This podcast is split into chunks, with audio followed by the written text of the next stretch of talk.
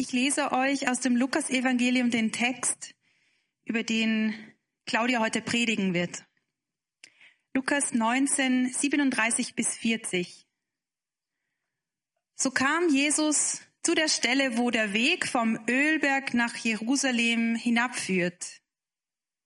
Da brach die ganze Schar der Jüngerinnen und Jünger in lauter Jubel aus. Sie lobten Gott für all die Wunder, die sie miterlebt hatten. Sie riefen, Gesegnet ist der König, der im Namen des Herrn kommt.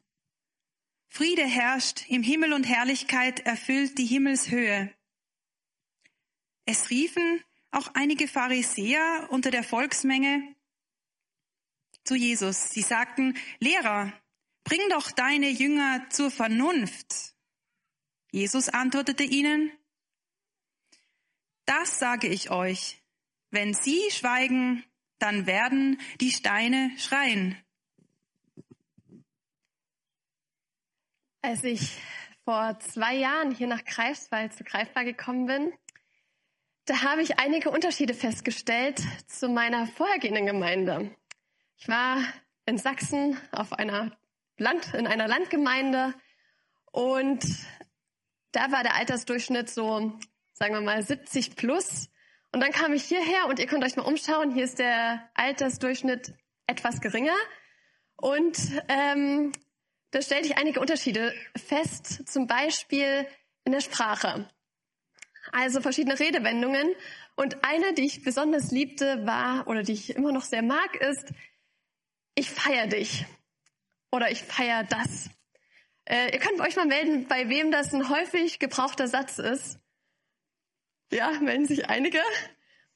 Und für diejenigen, die jetzt an, immer noch an Geburtstagsfest zum Beispiel denken, euch will ich kurz erklären, also man sagt, ich feiere jemanden oder etwas, um auszudrücken, hey, du, ich, du beeindruckst mich. Ich finde das richtig cool. Also wenn man zum Beispiel sagt, hey, ich feiere diesen Kuchen, heißt so viel wie, boah, der ist so lecker, ich kann nicht aufhören, davon zu essen. Oder, boah, ich feiere deine Idee, heißt so viel wie, du rettest mich gerade, lass uns an dieser Idee dranbleiben. Diese Redewendung zeigt Begeisterung. Sie zeigt beeindruckt sein oder sie will den anderen ehren, ihn wertschätzen. Und mir kam dieser Satz in den Sinn, als ich diesen Text las, den wir gerade gehört haben. Denn die Freunde von Jesus, die Jüngerinnen und Jünger, die mit ihm unterwegs sind, die feiern ihren Jesus so richtig. Und das nicht nur mit Worten, sondern mit lauten Jubel, wahrscheinlich mit vollem Körpereinsatz und mit Liedern. Sie feiern Gott, sie feiern ihren Jesus. Aber stopp, zoomen wir nochmal in diese Szene hinein. Oder spulen auch noch kurz zurück. Was passiert denn da eigentlich? Wie kam es dazu? Wie, wie, was und wen feiern die Menschen dort genau? Die Verse, die Naomi uns gerade eben vorgelesen hat, die sind ein winzig kleiner Ausschnitt aus einer Geschichte, die wir sonst eigentlich am ersten Advent oder eine Woche vor Ostern hören. Nämlich davon, wo Jesus nach Jerusalem einzieht. Und er zieht hier anders ein, als wir ihn sonst kennen, als wir ihn sonst aus den Berichten und Evangelien er uns vorgestellt wird. Normalerweise ist er kein Typ, der königliche Umgangsformen pflegt, seine Diener um sich hat und auf einer Sänfte von A nach B getragen wird. Nein, Jesus zog zu Fuß von Ort zu Ort, wohnte wahrscheinlich größtenteils seiner Zeit in Zelten oder kam, als sie von Ort zu Ort zogen, in Zelten unter. Und er hatte einen bunten, mitunter auch wilden Haufen von Männern und Frauen um sich. Doch an diesem Tag setzt Jesus ein besonderes Zeichen. Er zog nicht einfach nur zu Fuß nach Jerusalem durch diese Stadttor ein. Nein, er setzt sich auf einen Esel und zog vom Ölberg hinunter nach Jerusalem. Und für die Menschen, die dabei waren und die ihn so sahen, war klar, wenn jemand in diese Stadt einritt, dann war das jemand mit Würde, ein Mann, der Ehre und Ansehen hatte. Normalerweise zog der römische Statthalter oder der König auf einem Pferd ein. Und bei ihm blieben alle vor Angst und Respekt gleich am Rand stehen. Aber jetzt kam Jesus und er war nicht so angsteinflößend. Er ritt auf einem Esel ein. Er kam friedlich. Er kam demütig. Und in den Menschen, die damals den Großteil Teil der Torah, der, also des, der Heiligen Schrift, unser Altes Testament auswendig kannten, denen wurde Gottes Wort so plötzlich ganz lebendig. Es war ihnen völlig vor Augen, was der Prophet Zachariah einige hunderte Jahre vorher angekündigt hat. Der sagte, freue dich sehr, Tochter Zion, brich in Jubel aus, Tochter Jerusalem. Siehe, dein König kommt zu dir, ein Gerechter und ein Retter ist er. Er ist arm und reitet auf einem Esel. Und sie erkannten das in dem Moment, dass er es ist, dieser König, dieser Retter. Und dass auch das eintritt, was Jesaja, der andere Prophet, vorher gesagt hat. Der sagte, sagt denen, die den Mut verloren haben, seid stark und habt keine Angst. Seht, das ist euer Gott. Er selbst kommt, um euch zu befreien. Dann gehen dem Blinden die Augen auf und die Ohren der Tauben werden geöffnet. Der Gelähmte springt wie ein Hirsch, der Stumme jubelt aus vollem Hals. All das haben die Jünger miterlebt. Sie waren dabei, als Jesus diese Menschen geheilt hat. Sie haben diese Wunder miterlebt. Und deshalb brechen sie hier in lautem Jubel aus. Weil plötzlich alles zusammenkommt. Diese alten Worte, die sie irgendwann mal ausgewendig gelernt haben. Die überwältigenden Dinge, die sie mit Jesus erlebt haben. Und dann dieser Anblick. Jesus, der auf einem Esel wie ein König nach Jerusalem zieht. Sie erkennen, dass Jesus wirklich der von Gott gesandte Retter ist, der König, der Frieden schafft. Und sie können einfach nicht davon schweigen. Lobpreis hat etwas mit Erkenntnis zu tun. Lobpreis ist die Reaktion darauf, wie Menschen erkennen, wer Gott ist, wie Gott ist, wer Jesus ist. Die Jünger haben das erkannt und sie können sich nicht zurückhalten. Sie feiern Gott, den Vater, und sie feiern Jesus so richtig mit lautem Jubel und Liedern. Doch einige scheinen nicht ganz so überzeugt zu sein von diesem ganzen Geschehen, was da passiert. Und sie wollen den Lobpreis so schnell es geht unterbinden. Und vielleicht kennt ihr das auch aus eurem eigenen Leben, dass es immer wieder Dinge und Stimmen gibt, die uns vom Lob Gottes abhalten wollen. Die Pharisäer hier in unserem Bibeltext bitten Jesus, seine Jünger zurechtzuweisen, sie zur Vernunft zu rufen. Das heißt, sie sollen bloß aufhören mit diesem jubelnden Geschrei. Und es wird hier nicht ganz klar, wie diese Pharisäer gesinnt sind. Es könnte sein, dass sie Jesus oder in Jesus einen Feind sehen und diesen Jubel und Lobgesang auf Jesus als Gotteslästerung sehen und sie deshalb die Jünger abhalten wollen, sie zurückweisen wollen. Vielleicht gibt es auch in unserem Leben Menschen, die es für falsch und unvernünftig halten, wenn wir zu Gott beten, wenn wir uns zu ihm bekennen, wenn wir ihm vertrauen und erst recht, wenn wir hier miteinander sitzen und Loblieder auf Gott singen. Vielleicht wollen auch sie uns gerne davon abhalten. Es könnte ebenso sein, dass die Pharisäer einfach als Beobachter so mitten in der Menge waren und dieser plötzliche laute Jubel ihnen fremd vorkommt und sie es irgendwie nicht so richtig einordnen können, was da passiert. Und vielleicht schämen sie sich dafür und bitten deshalb Jesus, seine Jünger zum Aufhören zu animieren. Und vielleicht hast du auch manchmal das Gefühl des Fremdschämens. Wenn du manche Christen siehst, wie sie beim Lobpreis ihre Arme hochheben und voller Leidenschaft inbrünstig Gottes Loblieder singen und vielleicht sogar noch dabei wild tanzen. Vielleicht würdest du dann auch am liebsten rufen, hör auf, du bist mir peinlich. Und letztlich hält es dich vielleicht in dem Moment selbst ab, Gott zu loben. Oder vielleicht bist du auch genau diejenige, die gern so leidenschaftlich Gott ehrt und die, die verurteilenden Blicke als verletzend empfindet, die, sie, die dich unsicher machen und dich vom Lobpreis abhalten. Es könnte auch gut sein, dass die Pharisäer, von denen wir hier hören, eigentlich mit Jesus sympathisierten, dass sie sich im Herzen ihm angeschlossen haben und nun Angst um ihn haben. Sie wussten nämlich, wenn Jesus so in Jerusalem einzieht, unter diesem Jubel, unter dieser Menschenmasse, die ihn als Messias bekennt, die sagt, hey, das ist unser König, auf den wir so lange gewartet haben, dann hätten seine Feinde in Jerusalem gefundenes Fressen gehabt. Dann würde es noch gefährlicher für Jesus werden, als es sowieso schon ist. Vielleicht wollen sie seine Jünger aus Angst und Sorge zurückhalten. Und vielleicht hält uns auch manchmal Angst und Sorge ab vom Lobpreis. Was, wenn mein Lobpreis andere Menschen verletzt, die gerade durch eine schwere Phase gehen? Was, wenn mein Lobpreis andere verstört?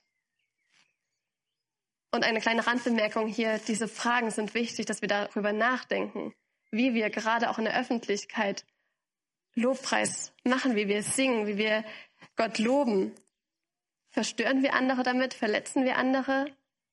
Darüber sollten wir nachdenken, über unsere Art und Weise. Aber es sollte uns nicht abhalten davon. Uns kann vieles abhalten, Jesus zu feiern, Gott unsere Ehre zu zeigen. Unverständnis, andere Überzeugungen, Angst, Scham, Sorgen und so vieles mehr. Doch was machen wir damit? Was lernen wir hier von Jesus und von seinen Jüngern? Wir lernen, dass wir uns nicht abhalten lassen sollten. Denn Jesus ist hier ganz klar. Er sagt, wenn diese, also seine Nachfolger, schweigen, dann werden die Steine schreien. Er ruft sie also nicht zurück. Wenn diese schweigen, dann werden die Steine schreien. Und wiederum gibt es auch für diesen Satz unterschiedliche Möglichkeiten, wie wir den verstehen können. Das erste ist, dass wir ihn so verstehen, dass so wenig wie Steine schreien können, zumindest habe ich, hab ich noch nie Ste äh, schreiende Steine gehört, äh, so wenig können auch die Jünger schweigen. Sie müssen seine Botschaft weitertragen. Sie müssen Jesus, diesen König, feiern, weil sie begeistert sind von ihm und weil Begeisterung sich nicht verstecken lässt.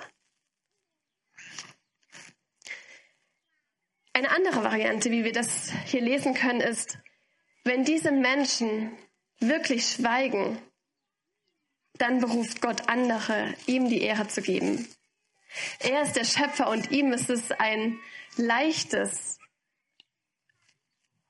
so was wie Steine, ihnen Leben einzuhauchen, sodass sie sprechen und ihn loben können. Johannes der Täufer hat einmal gesagt, Gott kann selbst aus diesen Steinen hier Nachkommen für Abraham hervorbringen. Gott und Lobpreis gehört immer zusammen. Wir lesen an anderen Stellen in der Bibel, wie es heißt, dass rund um die Uhr Wesen vor Gottes Thron sind, die ihn preisen, die rufen, heilig, heilig, heilig ist Gott der Herr. Es wird keine Zeit geben, wo es keinen Lobpreis gibt. Es wird immer Wesen geben, die Gott ehren. Und wir dürfen Teil dessen sein. Und dann gibt es noch eine dritte Variante, wie wir diesen Satz hier verstehen können. Wenn wir nämlich ins Alte Testament schauen, beim Propheten Habakuk, da kommt diese Redewendung von den schreienden Steinen auch vor. Und dort steht sie in Zusammenhang mit Gericht. Das heißt also, wenn die Nachfolger Jesu schweigen müssen, dann hat das Gericht zur Folge. Wenn keiner mehr Gott lobt und Jesus verkündigt, dann ist das wieder tot. Die Welt braucht Menschen, die von Gott erzählen, die von seinem Wesen und von seinen Taten erzählen, die sein Wirken bezeugen und ihn dabei ehren, damit auch andere in diesen Blick auf Gott hineingenommen werden, damit auch andere ihren Retter erkennen. Lobpreis ist notwendig, weil jeder Mensch Rettung braucht, weil jeder Mensch Jesus braucht. Und es ist wichtig, dass jeder Mensch Jesus mit Kraft, Liebe und Leidenschaft feiert, damit auch andere mit hineingenommen werden können. Und weil es einfach unsere Aufgabe und unsere Ehre ist, dass wir Gott ehren können. Lobpreis und Bekenntnis zu Jesus Christus ist wichtig. Es ist lebensnotwendig, auch für uns heute hier 2021 in Greifswald. Und vielleicht fragen sich manche, vielleicht fragen wir uns, wie wir in diesen Zeiten, wo wir alle immer wieder zum Maßhalten aufgefordert sind, kaum Gemeinschaft haben können und erst recht eigentlich nicht laut singen sollen, wenn wir nicht gerade hier draußen sind. Und überhaupt bei all den schlimmen Dingen, die weltweit passieren, ob wir da überhaupt Gott ehren können, ihn von ganzem Herzen preisen können. Ist das heuchlerisch? Wischen wir da über all das Schlimme hinweg? Aber ich denke, dass uns gerade dieser Bibeltext hier sagt, nein, es ist nicht heuchlerisch. Denn damals war auch nicht alles prima. Ringsum, es war damals auch so viel Not und Leid. Aber Jesus ist als König eingezogen. Er ist gekommen. Und er sagt uns auch heute, gerade jetzt, lasst euch nicht zum Schweigen bringen. Jubelt, lobt Gott, weil er immer noch derselbe Gott ist wie damals. Weil ich immer noch Jesus bin, euer Friedenskönig. Lasst euch nicht entmutigen, sondern richtet euren Blick auf Gott, der die Geschichte, diese Welt und dein Leben in seiner Hand hält. Ich glaube, dass Lobpreis ein Türöffner sein kann für großen Glauben. Wenn du deine Gebete damit beginnst, Gott zu loben, deinen Blick ganz auf ihn zu richten, dich daran zu erinnern, wie er ist, was die Bibel uns über ihn bezeugt und du ihn dafür preist. Ich glaube, dass es uns dann leichter fällt, auch ihm zu vertrauen in all dem Ungewissen und in all den Nöten, in denen wir drinstecken. Weil Gott nach wie vor allmächtig ist und weil er Gott ist. Und wir haben vorhin gehört in dem Wochenspruch, dass Gott Wunder tut. Und dass wir ihn als Wundertäter preisen können. Das haben wir gerade gesungen. Aber das ist nur ein Aspekt von Gott. Wir denken, wir können auch Gott nur preisen, wenn wir ein Wunder sehen. Aber das ist so, Gott ist so viel größer. Und wir lesen in der Bibel auch unzählige Geschichten, in denen Menschen durchhalten mussten, in denen sich Situationen nicht von jetzt auf gleich geändert haben, in denen sie lange kein Wunder gesehen haben und die trotzdem Gott geehrt und gepriesen haben, zum Beispiel als ihren starken Felsen, der ihnen Halt gab inmitten dieser schweren Zeit oder als ihre Burg, weil sie Schutz bei ihm gefunden haben. Oder als ihren guten Hirten, der mit ihnen durch das Tal der Dunkelheit und des Todes hindurchgegangen ist.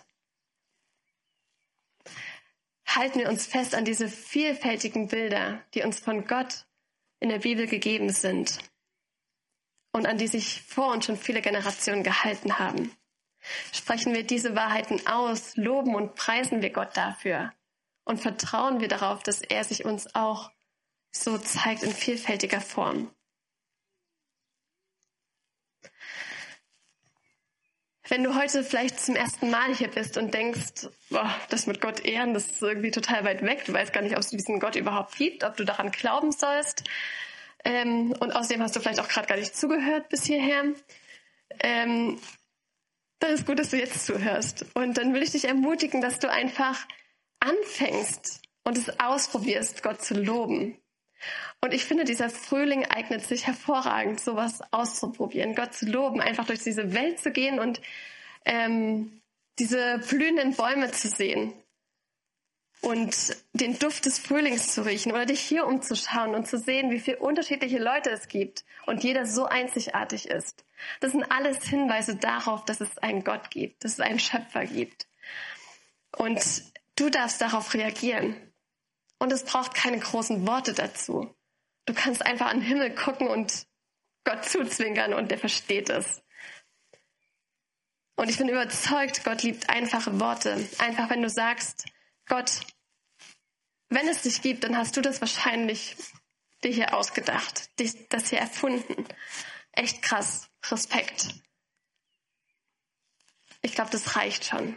Das ist Lobpreis, Gott zu ehren, zu erkennen, dass er Gott ist. Schritt für Schritt.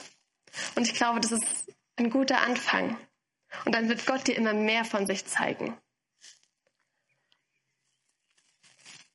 Vielleicht sitzt du aber auch hier Woche für Woche, hörst die Lieder und Texte, die wir hier reden und die wir hier singen und kannst sie aber nicht mehr glauben, weil du enttäuscht bist von Gott, weil du enttäuscht bist von deinem Leben und weil dein Leben vielleicht etwas anderes zeigt als das, was wir hier singen.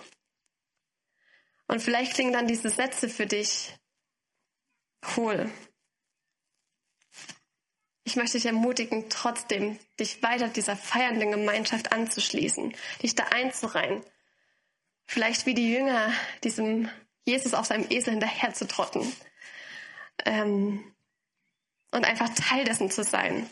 Einfach dabei zu sein, zu hören und diese Worte vielleicht zu deinem Gebet zu machen. Gott zu sagen, es fällt mir gerade schwer daran zu glauben. Und ich tue es irgendwie gerade nicht. Aber bitte hilf mir, hilf mir, dich wieder loben zu können, hilf mir, dich wieder so sehen zu können. Lass dich von der Gemeinschaft und lass dich von deinen Geschwistern daran erinnern, wie Gott ist. Er ist auch dein Gott, der friedlich und demütig und sanftmütig in dein Leben einzieht und mit dir mitzieht. Wir dürfen Gott ehren auf ganz unterschiedliche Art und Weise und es ist ein großes Privileg dass wir das tun dürfen. Wir können Gott ehren durch Worte, durch Kunst, einfach durch ein Augenzwinkern und Lächeln, aber auch durch Musik.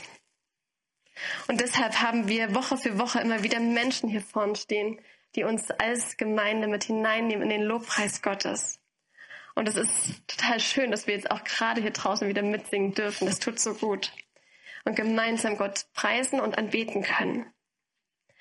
Und ich habe ähm, die Band gefragt, ob ein, zwei Leute, ähm, Friedemann und Jan, wenn das jetzt gleich machen, uns erzählen können zum Abschluss der Predigt, was für sie Lobpreis bedeutet.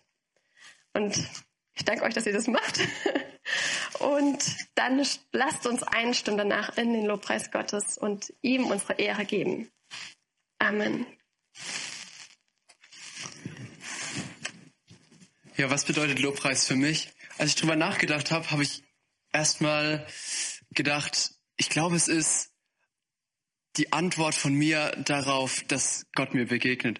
Also ich begegne, ich bin Gott begegnet und habe gemerkt, wow, ich bin geliebt ähm, ähm, und Gott ähm, ist groß und Gott wird mich nicht verlassen. Gott ist treu. Ähm, und, und wenn man das spürt, das ist, äh, begeistert es mich. Ähm, und ich muss das, oder ich, ich habe irgendwie den Drang dann, das irgendjemandem zu sagen. Anderen Menschen, aber auch Gott. Und ähm, ja, das dann ihm einfach so zu sagen oder ähm, in einem Lied zu sagen, Gott, du bist gut, du bist groß, du bist treu, du liebst mich und ich liebe dich auch. Und das ist manchmal ganz toll und manchmal ist es nicht toll. Nämlich dann, wenn, wenn mein Leben nicht gut läuft. Äh, und dann wird es plötzlich schwierig. Ähm, aber was die Erfahrung, die ich gemacht habe, ist, dass, dass nur weil in, oder dass, obwohl in meinem Leben vielleicht gerade Probleme da sind, obwohl ich das Gefühl habe, ich, ich komme nicht mehr klar, ändert es nichts daran, dass Gott da ist. Dass Gott immer noch derselbe ist. Ähm, und mich dann immer wieder dran zu erinnern, ähm, äh, macht was total Verrücktes. Ähm, wenn, ich, wenn ich mich daran erinnere, dass Gott groß ist, dass Gott gut ist und dass er mich liebt und nicht verlässt, ähm, äh, dann wendet sich plötzlich mein Blick von meinen Problemen, in denen ich die ganze Zeit irgendwie rumschwimme und in denen ich ähm, um mich selber kreis, und ich richte meinen Blick auf Gott. Und ich merke, wie die Probleme plötzlich kleiner werden, auch wenn sich die Situation nicht ändert. Aber wie ich plötzlich wieder neue Hoffnung krieg, dass, ähm, dass für Gott meine Probleme nicht zu groß sind und dass er den Weg mit mir gehen wird.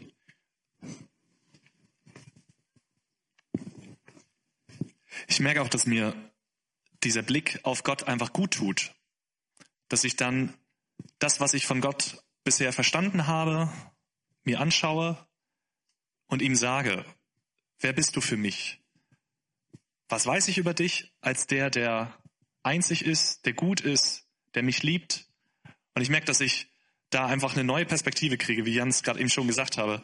Der Blick auf so viele andere Sachen, auf die ich schaue, wo ich sonst hoffe, dass mir das irgendwie hilft, dass ich sage, okay, war dieses Beispiel, was ich, mein Verein, Fußballverein, der hat gewonnen und dann geht's mir gut. Also schaue ich irgendwie drauf und hoffe da, dass es auch klappt und so, damit ich mich auch gut fühlen kann. Oder irgendwie Karrieresituation, verschiedene Sachen, wo ich sage, ah, wenn das geht, dann kann es mir auch gut gehen. Darauf habe ich irgendwie meine Hoffnung. Und auf einmal merke ich, nee, das brauche ich gar nicht, sondern ich habe ja schon jemanden dort, der schon feststeht, der bleibt so, wie er ist und der gut ist. Und wo ich dann sagen kann, ich kann meinen Blick darauf richten und merken, wie, wie Jan schon gesagt hat, dass manch anderes dadurch nicht mehr ganz so einen Einfluss hat auf mich, dass ich unabhängiger, dass ich frei werde von verschiedenen Dingen, die ich vielleicht meine, unbedingt machen zu müssen, mitzumachen. Und dann zu merken, das ist Gott. Ich darf ihn anschauen und ich finde, das kann man ganz unterschiedlich machen. Bei mir ist einfach auch, dass man ein YouTube-Video anwirft mit einem ähm, Lied, wo ich so merke, ja, da kann ich mitmachen und einfach diese Worte, die dort sind, zu meinen eigenen machen. Selbst wenn ich vielleicht das gar nicht so alles total verstehe, kann ich sagen, okay, ich versuche das einfach mal. Gott das zuzusagen, was dort andere Menschen über ihn erlebt haben. Und dann zu sehen, ja, stimmt. Das tut auch mir gut und ich kann das auch immer mehr glauben und es wird immer mehr auch zu meinen eigenen Worten.